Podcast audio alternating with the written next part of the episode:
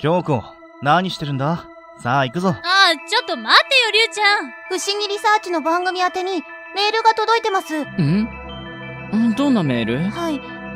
それが、匿名のメールで、内容は、内容は番組宛てに来たメールによると、この辺りのはずなんだが、そうなのでも、そのメールって匿名だったんでしょここを調べてくださいってことでしょうか。見て、誰かが向こうから走ってきた。